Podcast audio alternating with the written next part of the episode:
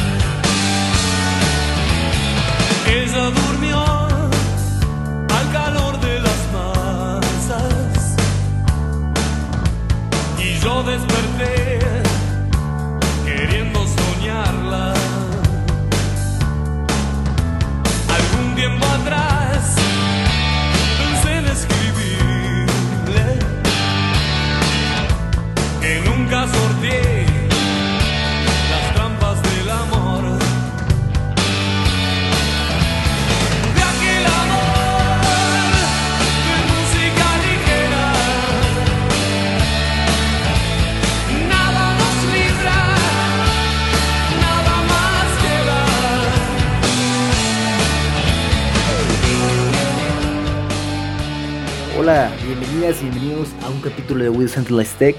Estamos súper felices de estar aquí con Milagros. Milagros es socióloga y cuenta con un PhD, un doctorado en ciencias de la computación en Berlín. Muy, muy interesante porque también trabajó como investigadora en el Instituto DAIR, D-A-I-R, donde busca formas de involucrar a las comunidades de trabajadores de datos en la investigación de inteligencia artificial, entre otras cosas. E investiga prácticas laborales de producción de datos y también muy interesante y es algo que no hemos platicado mucho en el podcast, también se enfoca en la parte de las dinámicas de poder y en los subconjuntos y bueno, los efectos que tiene esto en los conjuntos de datos en machine learning o aprendizaje automático. Entonces va a estar muy muy interesante entender un poco esa perspectiva de parte de, la inteligencia artificial, que hemos hablado de la parte técnica mucho, mucho tiempo. Entonces, ahora conocer esta parte creo que sea muy, muy interesante. Eh, lo vamos a hablar con Milagros, que bien interesante también su, background de sociología y además en computación. Entonces, creo que, bueno, no, no, no, no me parece que, sea una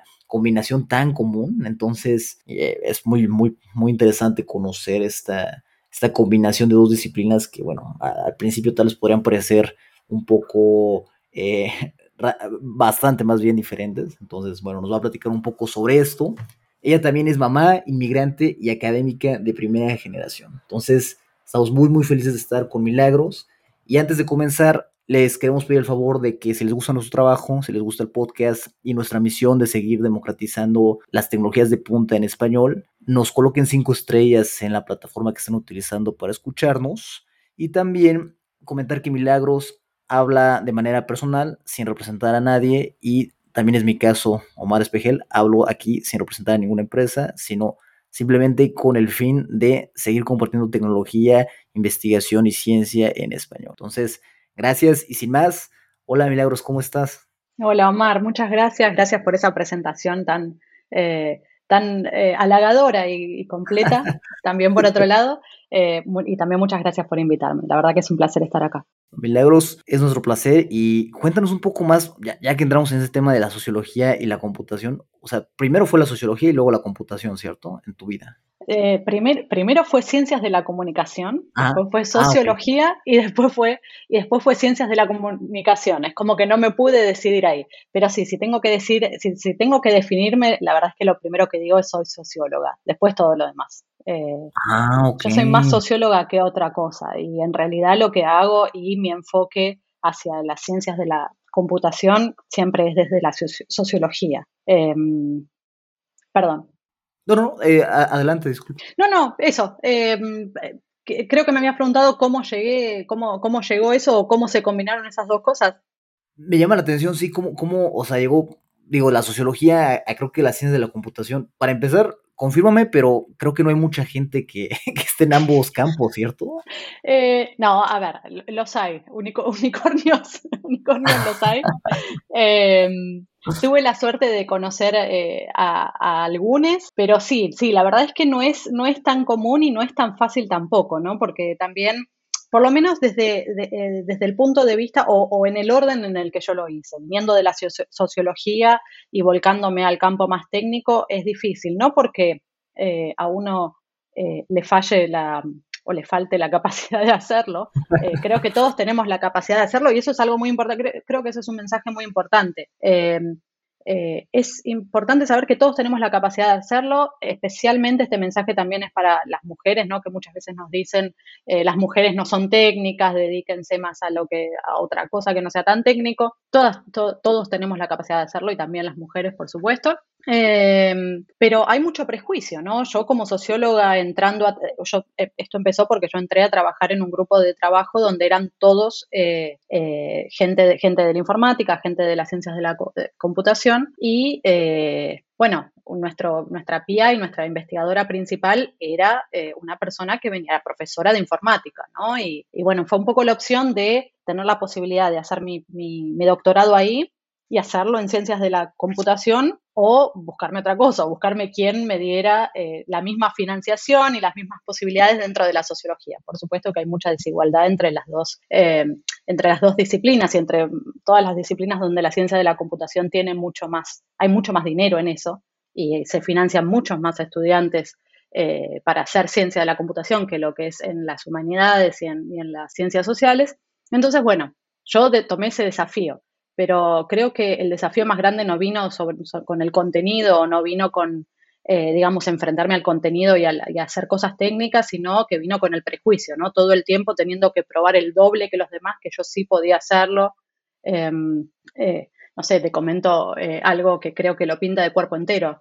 hace poco entregué, entregué mi disertación, tres días antes vino alguien de mi facultad a decirme que alguien había em, ¿no? Como eh, preguntado si yo tenía todas mis credenciales como para entregar, tres días antes de entregar la, sí, tres días antes de entregar la disertación, ¿no? Y alguien de la facultad había preguntado como race concerns de a ver si yo tenía eh, todas mis credenciales para poder entregar mi disertación en ciencias de la computación. Em, bueno, eh, Está bien, sí, eh, eh, fue, fue una pregunta que me descolocó en un principio porque, claro, uno se, se encuentra en esa situación y empieza, uy, y tengo todo y yo presenté los papeles y, e hice todos los trámites como los tenía que hacer, hubo algún error, ¿qué pasó? Eh, no, era solo prejuicio, pero bueno, mm, sí. ¿Pero por lo de sociología o por, la, o por alguna otra cosa?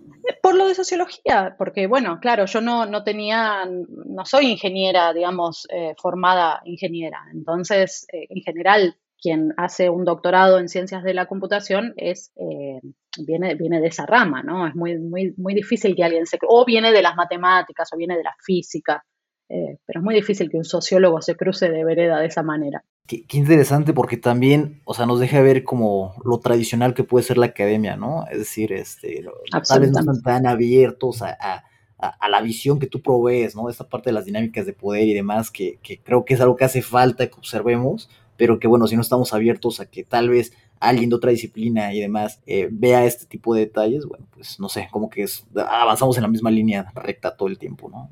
Absolutamente. Eh, bueno, ese es el valor de, también de la interdisciplinaridad, por eso creo que por eso me encantaría poder animar a, más gente que, a que se anime a hacer esto, porque realmente eh, yo creo que así como hay prejuicio de un lado, ¿no? De, bueno, no cualquiera, no, cualquier sociólogo puede ser ingeniero y no cualquiera puede entender las cuestiones técnicas.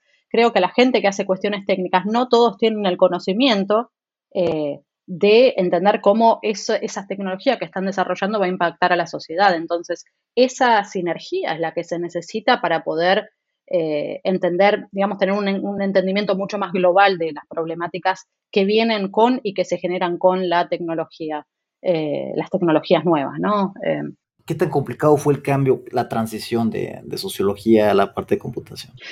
bueno, acá tengo que decir, yo no lo veo como una transición, creo que lo veo como me, me especialicé dentro de la sociología, ah, me especialicé en algo, lo veo así, ¿no? es un poco como lo siento yo, ¿no? Yo creo que nunca voy a poder, más allá de lo que diga mi, ¿no? Que sea, eh, en realidad en alemán se dice que soy doctor ingeniera, así es el título, ¿no? Eh, eh, yo nunca voy a poder decir en mi vida que soy doctor ingeniera o que soy ingeniera, nunca lo voy a ver de, esa manera, ¿no? No es, no, es, digamos, es un poco una cuestión de identidad, no me siento de esa manera me siento, me siento socióloga y creo que aplico el conocimiento sociológico o la, teoría sociológica y los métodos incluso sociológicos a una rama específica eh, o a un problema específico que es un problema creciente en la sociedad y es el tema de la inteligencia artificial. Eh, así que como que no lo veo como una transición, pero, pero sí, eh, fue como bueno, una aplicación algo específico. Y fue difícil. Esa, era la pregunta. Si fue ¿qué, ¿qué, tan difícil? Fue muy difícil pero es de lo que, o sea, es lograble, ¿no? Este, ¿Darías algún consejo a alguna persona que quiera hacer una transición de, por ejemplo, una ciencia social o, algo similar a, la sociología hacia la parte de computación o tecnología? No transición, pero como dices, este, abordarla tal vez más a fondo. Yo, por ejemplo, soy economista y pasé a inteligencia artificial, pero tampoco me considero que, hice la transición como tal, o sea, no me siento como para decir, ay, soy un ingeniero en computación o en inteligencia artificial. O sea, creo, creo que sigo siendo economista en el fondo. Entonces, este, ¿qué, recomendarías a una persona que, quiere, como, como dices, no hacer la transición, pero sí conocer a fondo otra, otro campo como la tecnología, la inteligencia artificial? Primero decirles que es totalmente posible, que es totalmente, es algo que se puede hacer. Eh, más allá de los prejuicios, más allá de, de que parezca desde uno cuando está afuera o cuando está parado delante de esa montaña, eh, que parece, ¿no? Una montaña que uno va a escalar, el tema de la tecnología y es apabullante y es, eh, no, parece que fuera un montón, pero en realidad se puede hacer. Es, un problema desde la sociología, me imagino que desde la economía, digo, desde cualquier ciencia social. Eh, es un, problema más, ¿no? Es una, una pregunta de investigación más, como cualquier otra. Uno podría, no sé, desde la sociología uno puede investigar la migración puede investigar las relaciones laborales o puede investigar la inteligencia artificial. Digo, es un problema más eh, abordar. Y también decirles que em, no, eh, no necesitan, o, decirles, a ver esto, que es eh, que, su trabajo, el trabajo de la ciencia, de los, de los de las y los científicos sociales. Es muy importante, es, digamos, es, es, algo que se necesita mucho más en, en, el mundo de la tecnología en el mundo de la inteligencia artificial. no, no, necesitan ser otra, es como decís vos, vos sos economista y aplicás ese conocimiento, no necesitan ser otra cosa para trabajar, no se necesita ser ingeniero para trabajar en la inteligencia artificial, todo lo contrario, la inteligencia artificial necesita de las ciencias sociales. Eh, y me parece que eso, que eso es algo que hay que entender eh, muy bien. Qué, interesante, ¿no? Eh, necesitan de las ciencias sociales la, inteligencia artificial, ¿no? y más ahora que, por ejemplo, estábamos viendo hace poco lo que los lenguajes, digo, perdón, los modelos de lenguaje grandes, o sea, entre más grandes, más capturan ciertas particularidades de, de, la, de, la, de, las reacciones humanas, ¿no? Como por ejemplo sexismo, ¿no? Que, viene muy, muy, muy profundo a veces, eh, o sea, tratas de corregir el, el, set de datos, pero en el fondo vienen ciertas actitudes sexistas y el, y el modelo a ser más grande y más poderoso capta mejor que un modelo pequeño esas pequeñas cosas que llevan al sexismo, ¿no? Entonces empieza a ver como una, una cuestión de, bueno, ¿qué, qué vamos a hacer con, cuando, cuando ocurren este tipo de cosas, ¿no? Eh, no sé, ya pensarlo de otra, de otra esfera, ¿no? Eh, absolutamente, porque si no, digamos, ah, otra vez volviendo a la, importancia de las ciencias sociales y de, la colaboración en general, de la colaboración interdisciplinaria para, abordar estos problemas, ¿no? Si no, las soluciones se quedan como pasaba, digo, hace cinco años más o menos, se hablaba mucho de los sesgos, ¿no? En, en, inglés, bias. Y todo es bias, y todo es sesgos, todo, ¿no? Y, y un poco creo que la, perspectiva de las ciencias sociales, la perspectiva que traen otras, eh, digamos, otras humanidades también, es esto de, a ver, ampliemos el, campo de investigación. Esto no es solamente un problema técnico y no solamente un problema puntual de modelo XY. Digo, es, eh, es un problema mucho más amplio que eso. Es un problema social, pero también esto de decir es un problema social no significa, ah, bueno, es un problema social, no lo podemos solucionar, dejémoslo ahí. Em, y durmamos tranquilo porque, bueno, como está, es un problema que está también en la sociedad, bueno, no, no, nos ocupemos. No, no es eso, es abordémoslo eh, desde, un, eh, desde una perspectiva mucho más holística. Y una perspectiva más holística requiere otras, otro tipo de, de, expertos y expertas, requiere otro tipo de investigación y requiere también otras preguntas de investigación y otros métodos. Eh, que no están siempre, no tienen que ver siempre con lo computacional, no tienen siempre que ver Em, con lo técnico. A veces se necesita ampliar un poco más ese campo. Este año escribiste una publicación sobre por qué hablar del bias cuando realmente nos referimos a la parte del poder. Eh, eh ¿Puedes contarnos un poco más? porque, bueno, habla, perdón, bias es sesgo en español y hablaste ahorita sobre el sesgo y bueno, me, interesa saber ya entrar en este tema de las dinámicas de poder y, y bueno, platicarnos un poco más sobre esta investigación. Por Sí, em, ese fue, fue un paper que publicamos a principio de este año y la verdad es que si te tengo que decir, creo que fue el paper que me costó más escribir. Es, algo que vengo pensando, yo empecé a trabajar en esto en el 2018, estamos a 2022, me costó casi cuatro años poner en palabras lo que quería decir. Y no era, no era que era tan difícil eh, el mensaje, sino que quería hacerlo bien, quería hacerlo eh, otra vez, ¿no? Este prejuicio de, de, no venir de la parte técnica, entonces tenía miedo de decir algo que pudiera ser fácilmente rebatible desde el punto de vista técnico. Entonces, bueno, me costó mucho. No es eh, para la gente que nos escucha y no sabe, por ahí no, no, no, conoce el paper, no es un paper de investigación específicamente, no es que presente un estudio en ese paper, sino es más como un comentario o como un ensayo. Em, y, la, idea de, ese ensayo o, el argumento que, hago ahí con mis coautores Julián Posada y Tian Ling Yang es em, es decir, exactamente eso, ¿no? Eh, cuando hablamos de bias, cuando hablamos de sesgos, ¿de qué estamos hablando? Y podemos realmente cubrir todas las preguntas que surgen a partir del uso de nuevas tecnologías y de las nuevas formas de discriminación que surgen a partir de las nuevas tecnologías, de las nuevas formas de posicionamiento, porque no se, trata solamente de, discriminar, por ahí no llega la discriminación, pero sí, pero sí se trata de posicionar a la gente, de encasillarla, de clasificarla. Y eso no siempre resulta en discriminación eh, abiertamente, pero sí eh, es una forma de ejercer poder. Clasificar a alguien es una forma de ejercer poder. Cuando, eh, y sobre todo cuando la clasificación se basa en motivos o en, o, en, parámetros tan triviales como la forma en que una persona se ve, ¿no? Si clasificar a una persona hombre, mujer, binario, porque esto siempre se define en términos cis y binario, eh, y, a partir de qué parámetros, y a partir de que, ah, bueno, tiene pelo largo, más probabilidad de que sea mujer, tiene barba, más probabilidad de que sea hombre, eh, eh, la cintura sí, el, no, el, el, ¿cómo se dice? La proporción entre los hombros, la cintura y las caderas, ¿no? Y esto es, es, es una forma de ejercer poder porque es normativo, porque, porque el mensaje que se transmite es las mujeres se ven de esta forma, los hombres se ven de, esta otra forma, el que, el que se desvía de eso eh, no, es, no, puede ser clasificado o va a ser clasificado de otra manera, y en el medio no hay nada, ¿no? ¿Qué pasa con las personas no binarias? ¿Qué pasa eh, con las personas trans? ¿no? Entonces, digo, todo esto es algo que eh, tratamos en ese ensayo y también eh, nosotros en el ensayo lo, dividimos en tres partes, ¿no? Esto de, bueno, los datos, qué son los datos y por qué los datos, no se puede hablar de, datos consejos, porque lo que decimos es los datos, de la forma en que se crean los, los datos, no son algo que están tirados por ahí que uno va y los recoge y, bueno, y, ¿no? y ya está, tengo un dato, habemos, habemos datos, sino es, eh, los datos se crean, los datos se producen, y digo, el que produce también eh, influye en la forma en que ese dato va a tener. Em, entonces, desde ese punto de vista, los datos siempre son sesgados porque los datos siempre tienen, llevan consigo las, eh, digamos, las preferencias y las, y, las, y las imposiciones que el que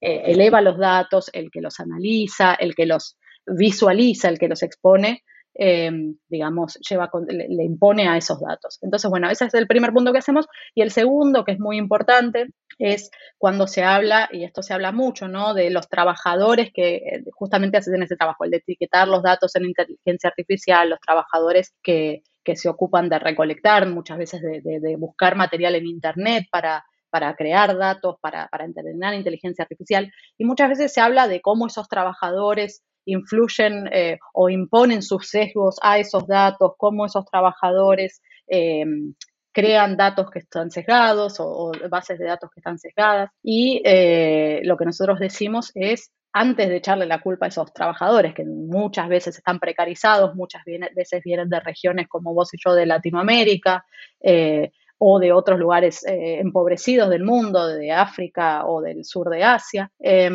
antes de echarle la culpa a esos trabajadores, tenemos que mirar en qué condiciones trabajan esos trabajadores y si en realidad tienen posibilidad de, de, imponerle algún tipo de sesgo a los datos, porque en general mi observación, y esta es, digamos, mi investigación principal, es estos trabajadores trabajan realmente en, en, lugares y en organizaciones que están marcadas y formadas fuertemente por dinámicas de poder, donde ellos hacen lo que les dicen los managers y, y los managers hacen lo que les dicen los, eh, los clientes, digamos, el cliente cuando paga, porque es una relación, más allá de ser una relación laboral, es una relación de servicio, el cliente paga por un servicio y el proveedor, proveedor del servicio, que en este caso es el trabajador, tiene que hacer, digamos, es sentido común que va a la, lo que le pide el cliente, más allá de que, de que le pueda parecer poco ético, de que le pueda hacer ruido, de que pueda pensar, esto no, no funciona de esta manera. Si el cliente pide A, eh, el, el, trabajador va a hacer A. Eh,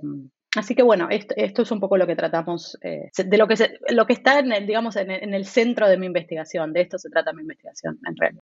Me llama la atención una parte de, del texto que menciona que la computación está tan bueno, ya en este punto está tan metida en la sociedad actual que, que a su vez que es como transformada por la sociedad, también la computación transforma a la sociedad, ¿no? Entonces, tal vez hablar sobre el tema, el tema del, del sesgo, como usted lo dice, en un, como un umbrella, o sea, como que abarca un montón de cosas, pues creo que ya podemos como, como verlo tal vez como, como es, como lo mencionan ustedes, que es una relación de poder, ¿no? Que, que va más allá del sesgo, es como, no sé, yo, yo viéndolo así desde, lo, lo, lo, poco que leí es como generalizar el sesgo, ¿no? O sea, el sesgo queda medio adentro de, de lo que sería una relación de poder, ¿no? Exacto, exacto. Y además el sesgo termina siendo medio una excusa, ¿no? Porque termina sí, siendo como que... Exa exacto, digamos. Entonces es, ah, uy, eh, no sé, eh, las, las, grandes empresas de tecnología descubren que uno de sus eh, datasets están, están sesgados o que, un, o que un sistema no da da resultados sesgados o que un modelo, como vos recién hablabas de los modelos de lenguaje, ¿no? Dan resultados sesgados. Entonces es como, ay, bueno, vamos a debias, vamos a arreglar este sesgo, este pequeño sesgo eh, y, listo. Y, qué éticos que somos, ya está, ya lo arreglamos, listo, se terminó el problema. Y en realidad, eh, nunca van a terminar hablando de las condiciones laborales en, en, las que tienen a sus trabajadores, no van a hablar de, de dónde y en qué condiciones se recolectaron esos datos, ¿no? Porque muchos de esos datos nos son robados a nosotros, se ha descubierto que, no sé, eh, eh, digamos, eh, Alexa puede escuchar conversaciones y también que esas conversaciones se usan para entrenar modelos de, lenguaje. Entonces digo, de eso nunca vamos a terminar hablando, se termina hablando del sesgo como una excusa y como algo, ah, bueno, uy, descubrimos que ahí hay una cosa, nos vamos a ocupar, somos muy éticos, pero no se termina hablando de la cuestión de fondo. Y, esto es lo que nosotros un poco, es la bandera un poco que levantamos con ese, con ese ensayo de decir, hablemos, hablemos de, de, de un poco más de lo macro, ¿no? Hablemos un poco más de, de la cuestión de fondo.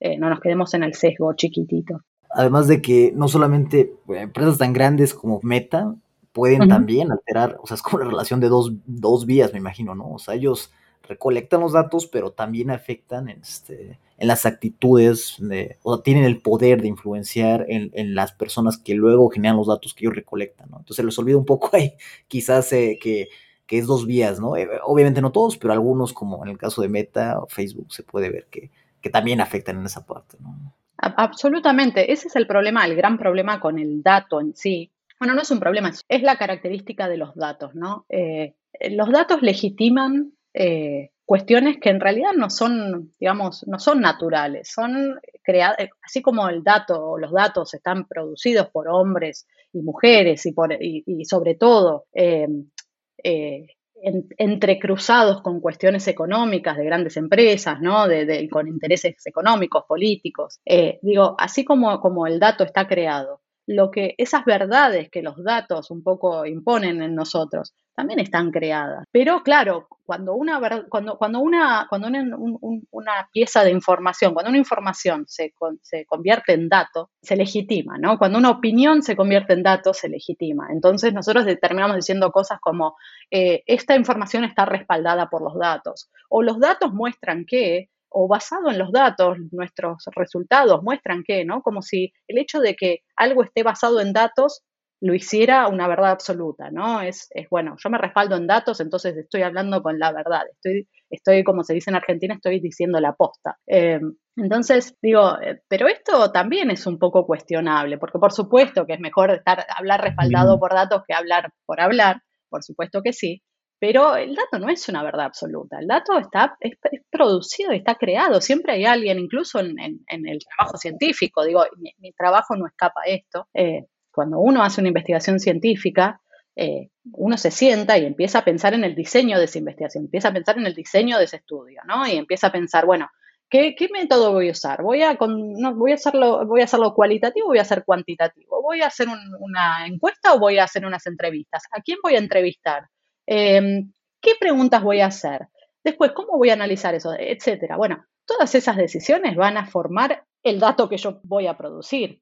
Y esto, digo, esto es así en todos lados. Entonces, esto de pensar que el dato es algo absoluto y transmite una verdad absoluta eh, que no se puede cuestionar y que entonces como algo está respaldado en los datos es una verdad incuestionable, em, también está, es un poco, eh, está un poco sesgado, digo, está un poco, ¿no? Eh, em, Sí, nos, lleva, nos, lleva, nos lleva a pensar eh, también cómo influye esto de los datos en la sociedad. Cuando, cuando vos decías, recién leías del paper, ¿no? Esto de que la, la, sociedad influye en la tecnología y la tecnología influye en la sociedad, es un poco esto, esto de legitimar cuestiones que en realidad son, no, son no, son, no, son, no son naturales, son arbitrarias, en el sentido, arbitrarias en el sentido de que alguien lo quiso de esta manera, alguien o alguien es.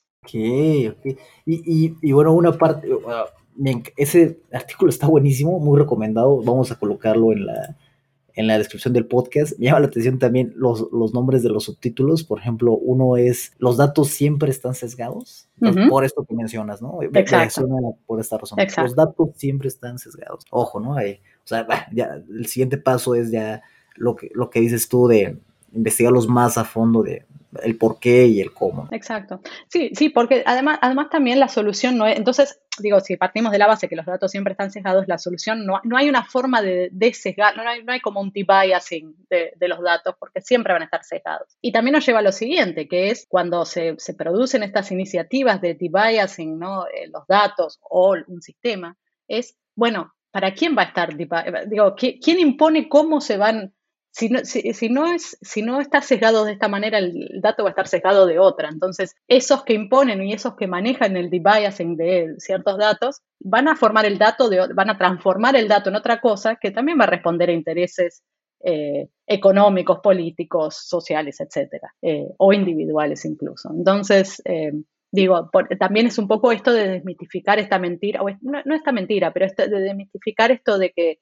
esto de sacarle el sesgo a los datos es algo bueno per se, no lo es. ¿Por, ¿Por, qué estudiar, y así acaba de hecho el artículo, o sea, ¿por qué estudiar los datos? ¿no? ¿Por qué es importante? Bueno, los datos son el combustible de las tecnologías modernas. De hecho, eh, las, las, empresas, digamos, las grandes empresas de tecnología, más que hacer billones con los modelos, hacen billones con los datos. Y esto es una realidad. Digo, todo, eh, cualquier cualquier, eh, hoy en día, cualquier, en cualquier startup, en cualquier, digo, cualquier modelo de negocios que se cree, eh, lo primero que te va a preguntar un investor es, y bueno, ¿y cómo, cómo van a recolectar datos? ¿Quién, no? ¿Cómo, digo, dónde? Ahí está el dinero hoy en día.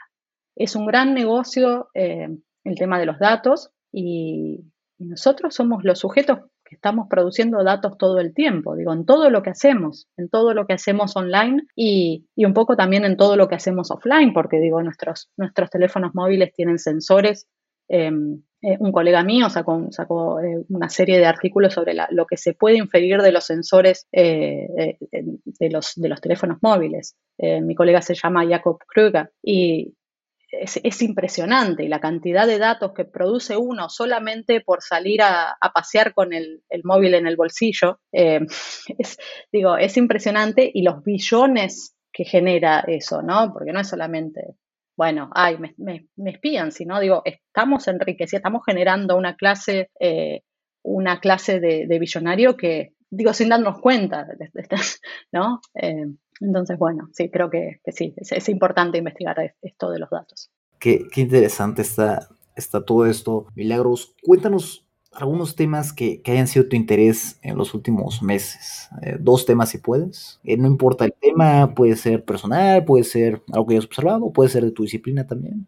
Eh, dos temas que, me hayan parecido, bueno, voy a, ver, voy a decir algo, uno, uno, un poco más personal y uno un poco más general. El más general, empiezo por ahí, creo que me llama mucho la atención esto de esta, sensación de estar viviendo tiempos extraordinarios, ¿no? Y, entiendo que por ahí gente que vivió el siglo XX eh, o, la primera mitad del siglo XX, digo, quizás esos fueron tiempos aún más extraordinarios, no lo sé, pero, pero me refiero a esto, esta sensación de estar viviendo todo el tiempo tiempos extraordinarios, ¿no? Esto de sucesos históricos todo el tiempo, la pandemia, bueno, lo otro. Em, y también la capacidad que tenemos los seres humanos un poco para para, para eh, eh, borrar eso, como para no ignorar eso por momentos y seguir funcionando como si nada pasara. Me sorprende un poco esto del último año, ¿no? Eh, un año ya dentro de la pandemia, ahora dos años dentro de la pandemia, este lapso donde en un momento decidimos, bueno, no hay más pandemia, vamos a, vamos a hacer como que no hay más pandemia, entonces, bueno, todos empezamos, incluso yo, digo, no, no, es, que, no es que estoy hablando desde un púlpito de, de, moral de algo, ¿no? Digo, todos empezamos, volvimos a viajar, volvimos a salir, volvimos a encontrarnos con amigos, nos volvimos a abrazar, nos volvimos, fantástico, pero digo, la, la pandemia siguió ahí y, mucha gente siguió muriendo, muriendo por eso y mucha gente, digo, esto tiene efectos... Eh, en la, no solo en la salud de la gente, sino en las economías regionales y mundiales. Eh, Digo, hay un montón de cosas que, y, todos seguimos, me sorprende un poco esto de cómo seguimos todos funcionando como si, como si nada, ¿no? Cuando al principio, en marzo 2020, todos teníamos la sensación de que esto era un antes y un después. Y mm. hoy, dos años después, es como, bueno, no sé, no pasó tanto. O sí pasó, no, no sé. Eh, me tiene un poco confundida eso. Sí. ¿Qué, qué, Perdón, que te interrumpa, pero sí, sí, qué, curioso está eso, ¿no? O sea, ya. y eso que los. Hoy en día, estamos grabando el 11 de julio, los casos están creciendo, ¿no? Están creciendo en varios países a niveles elevados. Entonces, pero, pero como decía, ¿no? En Estados Unidos es posible volver a crear un mandato para que usen mascarillas, tal vez ya no sea posible, ¿no? Entonces, ahora que, ¿no? Siguen aumentando los casos, pero ya tal vez no sea tan posible decirle a la gente, oye, otra vez enciérrate, otra vez usa cubrebocas. Exacto, exacto. Bueno, sí, lo mismo acá en Europa es, sería, el, el por ahí la mascarilla sí, pero, pero el tema de volver a encerrar a la gente o decir, bueno, hay, no, hay el lockdown y todo esto, creo que ya sería imposible, sería imposible. Eh, pero bueno, e, eso me sorprende. Eh, no, lo, juzgo, es para bien, ni para bien ni para mal. Y, y la, la, otra cosa de, eh, a nivel personal que me sorprende es un poco esto, un poco lo dijiste antes, ¿no? Esto de cómo funciona la academia y cómo funcionan la colaboración en la academia, cómo funcionan también esto de los prejuicios, un poco lo que decíamos antes, pero también a eso agregar un poco de el tema de la colaboración. Em, yo creo que si tengo que dar una fórmula para llegar a donde llegué y hacer lo que hice, digo, no, no, que estoy hablando desde el lugar de, ah, llegué a presidenta mundial de, eh, desde mi humilde lugar, pero digo, eh, eh, por ahí sí terminar mi carrera, terminar mi doctorado, etcétera, cruzar la vereda. Si tuviera que dar una fórmula para hacer eso, es, creo que las colaboraciones son, son la clave. Yo no hubiera llegado a donde llegué si no hubiera tenido la posibilidad de colaborar con gente que me enriqueció mucho, que me, que me ayudó mucho a llegar a donde llegué. Eso es, digo, creo que se hace en comunidad. Eh, pero por otro lado, esto de la academia, de cómo funcionan las colaboraciones, un poco a veces me sorprendo de encontrar gente que somos, que, estamos investigando paralelamente lo mismo, ¿no? Y a veces por ahí me sorprendo de que gente por ahí que sabe que estamos investigando lo mismo, eh, no se abre una colaboración, ¿no? Entonces pienso que, cuántos recursos, recursos más gastados, porque digo, si nos uniéramos a, colaborar para investigar este tema, eh, lo estamos investigando desde puntos de vista parecidos, lo estamos investigando con una idea parecida eh, de lo que queremos lograr, eh, por ahí podríamos hacerlo mejor, pero bueno, cuestiones administrativas, cuestiones, eh, sí, hasta de competencia académica, cuestiones... Eh, relaciones de poder. Relaciones de poder llevan a que, a que uno no, no, termine colaborando. Sí, sí, así a veces me, a veces me embronco también, ¿no? Porque a veces digo, hay gente que, que me pide una reunión, ay, charlemos, me parece tan interesante lo que haces, me encanta lo que haces, o fuiste una de las primeras que empezó a trabajar con, con Data Annotation, podemos juntarnos. ¿No? Y, después veo que publican un paper, ¿no? Sobre algo muy parecido y pienso, me hubieran me senté una hora con ustedes a charlar, me hubieran dicho y colaborábamos y, yo muy feliz de colaborar siempre. Em, pero bueno, a veces no, se dan esas cosas. Y creo que ahí los latinos tenemos que ser, las latinas también tenemos que ser más, eh, como abrir el ojo un poco, ¿no? En eso, porque en eso se da un poco de explotación también. Ok, ok. Y bueno, hablando sobre esto que mencionabas, eh, ¿por, qué, ¿por, qué, se dan, son como incentivos perversos? O sea, que te digan, oye, vamos a, sentarnos, cuéntame, y luego publico algo sobre lo que platicamos y demás. Eso, eso que es como un incentivo perverso de la academia, o sea, de cómo están no, no, no sé, no, cuéntanos un poco de por qué, por qué crees que esto se da. Sí, creo que es un poco, yo no, yo no, lo, no, lo llamaría incentivo perverso, lo llamaría de hecho eh, eh, explotación laboral, digo, es una forma de explotación, yo me siento una hora con vos y es una hora de tu tiempo y de mi tiempo, eh, no, no, soy yo como, ¿cómo se dice esto?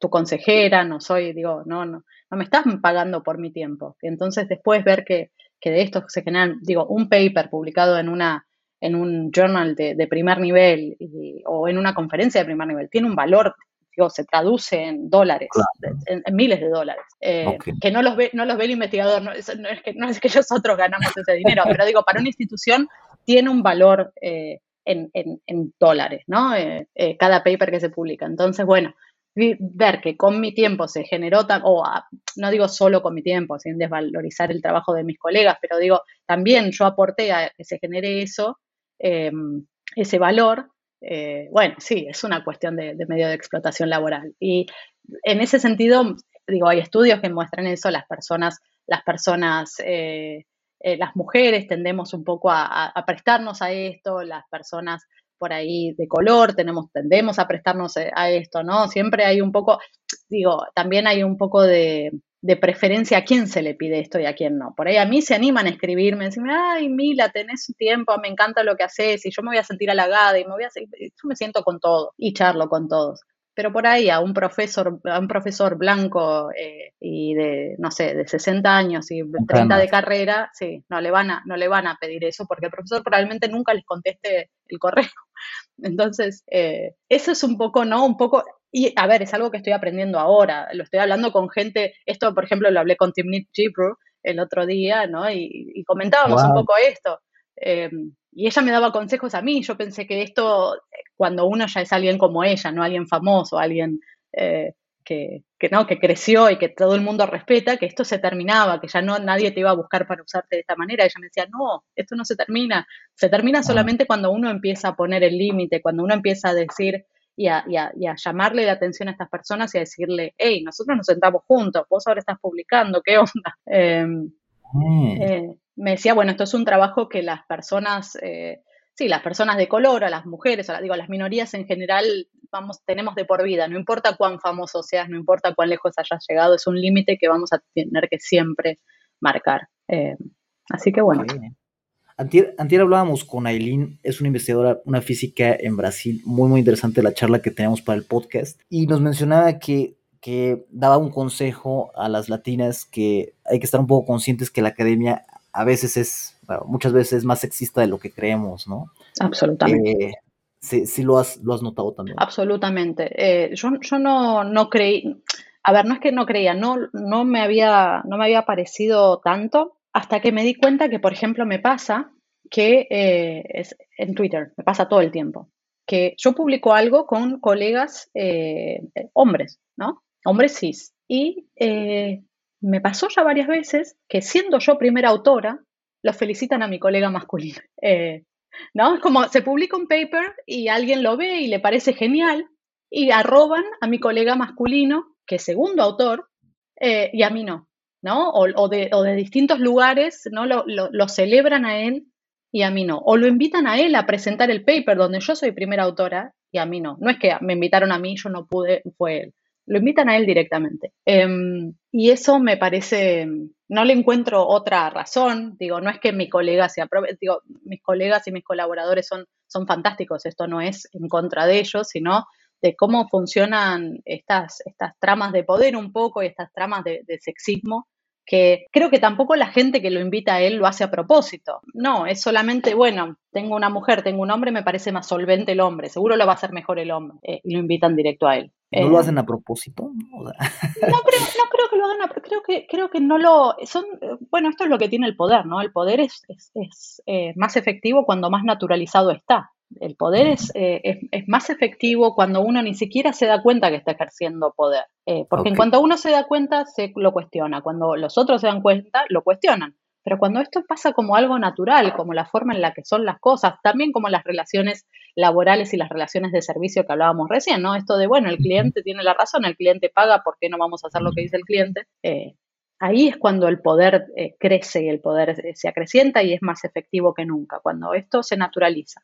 Eh, ¿Qué consejo darías a tal vez una reciente académica o que acaba de salir del doctorado o que incluso quiere hacer un doctorado para, bueno, quiere ser una académica exitosa? ¿Qué, le recomiendas para enfrentarse a este, a este mundo que, académico que, bueno, la verdad es que uno a veces desde afuera, como dices, tal vez lo tenemos tan metido, estás, está, tan inconsciente esta parte de cómo funciona que que, bueno, yo, por ejemplo, hace unos años pensaba que la academia era una maravilla, ¿no? Este, meritocracia pura y demás. Eh, y después uno se va dando cuenta que no, al platicar con gente como tú, con otras personas que levantan la voz. Entonces, ¿qué, le recomendarías a una, a una chica, una persona que está ingresando a este mundo? Em, la verdad es que no tengo un... A ver, el consejo también me lo doy a mí porque, como te digo, para mí es muy... Recién ahora me estoy dando cuenta y le pido consejo a, la, a mis mentoras, eh, que son, por ejemplo, Alexana, Timnit eh, y otra gente que, que, llevan más años en esto que yo. Em, no lo sé muy bien, todavía no desarrollé una estrategia para mí misma de cómo lidiar con esto, pero sí lo que recibo de ellas y lo que ellas me dicen es levantar la voz, decirlo. Eh, no hay vergüenza en decirle a alguien si veo que, no sé, públicamente están felicitando a mi compañero y no a mí, decir públicamente, hola, soy la primera autora de esto. Eh, si veo que incluso la prensa, ¿no? Ahora, por ejemplo, me pasa que en, no sé, los últimos meses, a raíz de cosas que fuimos publicando, estamos teniendo un poco de atención de la prensa.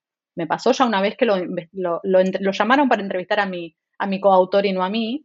Bueno, en ese caso fue el consejo hablarle a la periodista y decirle, eh, todo bien si vos querés hablar con él, yo no te puedo imponer con quién tenés que hablar, pero sí, eh, por favor, cuando hables de mi, de mi trabajo, soy yo la primera autora. Eh, digo, estas cosas, ¿no? Como empezar a levantar la voz, porque también, si no, esto se sigue naturalizando, mientras uno no rompa con esa naturalización, esto sigue pasando. Eso, estar alertas, lamentablemente es un trabajo de estar alerta, este es un trabajo que no tiene, eh, no sé, el hombre blanco y canoso profesor en una universidad gringa, Digo, es un trabajo extra que tenemos nosotras, eh, pero bueno, eh, sí, es un trabajo que hay que hacer, eh, lamentablemente. ¿Ves que las cosas están cambiando? ¿Crees que en unos años, por ejemplo, esto se vea un poco mejor? Ojalá, sí, creo que sí están cambiando, creo que están cambiando gracias al trabajo extraordinario que están haciendo compañeras y compañeros feministas. creo que, que, que, solo así cambia, digo, solo así es como digo antes, ¿no? Solo así se rompe con la naturalización, solo así se cambia algo. Eh, de hecho, eh, digamos, em, cambiar algo es primero tomar conciencia de que algo está mal. Es primero, es un poco el trabajo, ¿no? Nosotros siempre los sociólogos nos critican por esto de que eh, señalamos el problema pero no tenemos soluciones. Es un poco el, karma que tenemos los sociólogos. Y esto lo escuché tanto en, en las ciencias de la, de la, de la, computación, ¿no? De hecho, una condición que me pusieron a mí para aceptar mi disertación dentro de lo que es la informática es que propusiera soluciones, que no le fuera a ir solamente con los problemas, sino que propusiera soluciones.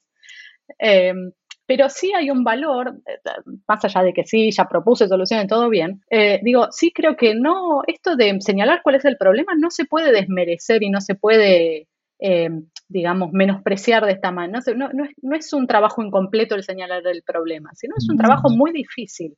Y es un trabajo que lleva a esto, a, a romper con la naturalización. Y este es el trabajo que están haciendo como digo, ¿no? Mucha gente, muchos activistas em, en la rama feminista justamente para cambiar estas cosas, que solamente se pueden cambiar si primero nos damos cuenta que hay un problema con eso. Es como, como la psicología o la meditación, ¿no? Tienes que, como que detectas el, problema y ponlo en la meditación y lo dejas pasar, ¿no? O sea, no, te preguntas por qué, no ahondas tal vez, pero bueno, lo primero y... Exacto. Exacto. Bueno, es como la psicología en el psicoanálisis, ¿no? Que dicen primero hay que hacer consciente lo inconsciente para entender cuál es el problema. Esto, pero eh, llevado a, la sociedad, ¿no? No en el plano individual. Tú, ves todo con ojos de socióloga, ¿cierto? O sea, me, imagino que es se, me nota mucho. no, no, es que se ve, digamos que la sociología, pues, o sea, estudia pues la, sociedad, ¿no? Y yo creo que se nota en cada paso que damos, este, puedes detectar ciertas cosas. Y ahorita que estás mencionando todo esto de las relaciones de poder y que entramos un poco a la parte de, del sexismo en la academia, de los datos y demás, bueno, pues como que fue, fue inevitable que ahorita yo lo pensara también en, ah, bueno, es que aquí hay una relación de poder, ¿no? Del hombre blanco, canoso y demás, o acá en los datos, del empleador y demás. O sea, como que viéndolo, o sea, desde el punto de la relación de poder, sí, pues es como una generalización de, de, muchas circunstancias que están ocurriendo en la sociedad actual, ya sea en la tecnología o en la academia o en lo que sea. Exactamente, exactamente. Bueno, pero eso no, no es solamente no esto de mirarlo a través de la lente de la sociología, sino es que el poder está en todos lados. Y en realidad el poder no está eh, sujeto a personas, sino está, está, está, se genera en las relaciones entre personas, en, las relaciones entre em, personas y ciertos campos de, de, acción, se genera también entre organizaciones. Digo, el poder está en todos lados. Entonces, em, una vez que uno empieza a ver eso o empieza a pensarlo de esa manera, y no puede desverlo. ¿no? Una vez que uno vio eso, ya no puede dejar de verlo bueno, todos los que están escuchando el podcast ya van a cambiar su forma de ver, las cosas, ya no pueden dejar de escuchar el podcast, entonces. Perdón, ¿ibas a decir algo? No, van a ir señalando, van a ir por la calle señalando poder, poder, poder, aquí hay poder. Por culpa de milagros y el podcast voy a Central Tech. No, no, pero sabes que ahorita que dices la palabra poder, yo la última vez que leí la palabra poder como tal en un estudio, era cuando estudié economía y, y mm. era un autor que hablaba sobre sí, sobre el sindicalismo y demás, pero fuera de eso, ya no volví a ver la palabra poder constantemente en varios puntos. Y, es una palabra que no sé si, si, si esté mal o, tú qué opines, pero como que a mí me genera como, como que es, es, es rara, o sea, es una forma, es, es más difícil decir poder que sesgo, como decías, y se nota, ¿no? O sea, el poder como que, no, no sé, eh, tiene un efecto raro en mí, la palabra, o sea, no sé si en los demás también, en las demás, pero tiene un, no sé, es más grande, es, implica cosas mucho más intrínsecas, cosas que nos han llevado a donde estamos también en parte, ¿no? Entonces, este, es, es raro, ¿no? Es raro. Sí, sí, sí. bueno, es una palabra, pero es intencionalmente, eh, tiene esa connotación rara que creo que no es inocente, porque la palabra poder interroga a elites. Exactamente. El, sesgo es, ah, bueno, todos estamos sesgados, entonces mal de mucho consuelo de tontos, ¿no? no es mi culpa que los datos Claro, es, es, así, todo y todos tenemos este problema, bueno, eh, pero en cambio cuando uno habla de poder realmente está hablando de, de, una élite eh, ¿no? Y de estas formas, formas de imposición y formas de, de, ver las cosas que son arbitrarias y no son naturales. Eh, mm. Entonces sí, eh, cuestiona la inocencia de uno, ¿no? De una, o sea, como que el poder, yo como estoy metido en este engranaje del poder, ¿no? Y, o sea, eh, sí te pone a cuestionar. Y eso es como, no, no sabía expresarlo, pero la incomodidad que genera, Sí, absolutamente, absolutamente. También pone de manifiesto la cuestión política, que a ver, no es que la palabra poder es más política que sesgo. Eh, digo, todo, la política está en todos lados y todo es político y como hablamos siempre es político, ¿no? Eh, hablar de una manera y no hablar de otra es política. Eh, pero sí creo que cuando uno habla de poder se pone justamente de manifiesto esto, que en todo lo que hacemos y en todo lo que decimos y en todo y cómo miramos y también como para cerrar esto, ¿no? También cómo generamos datos y también cómo investigamos es una cuestión política. Eh, solamente que la palabra poder lo pone de manifiesto. Me parece excelente para acabar aquí, Milagros. Muchas gracias por, por la charla. No quiero quitarte más tiempo. La verdad, nos dejas mucho que, pensar y bueno, ya los que escucharon este podcast, este, no se les va a olvidar. Aunque quieran. Ahora todos van a ver poder por todos sí, Sí, sí, decir dónde estoy yo en ese engranaje. Exacto, buena es la idea. Muchísimas gracias por venir, Milagros. Estamos muy, muy felices de toda esta charla que tuvimos. Gracias a vos y gracias a ustedes, Omar. Eh, la verdad que un placer. Muchas gracias.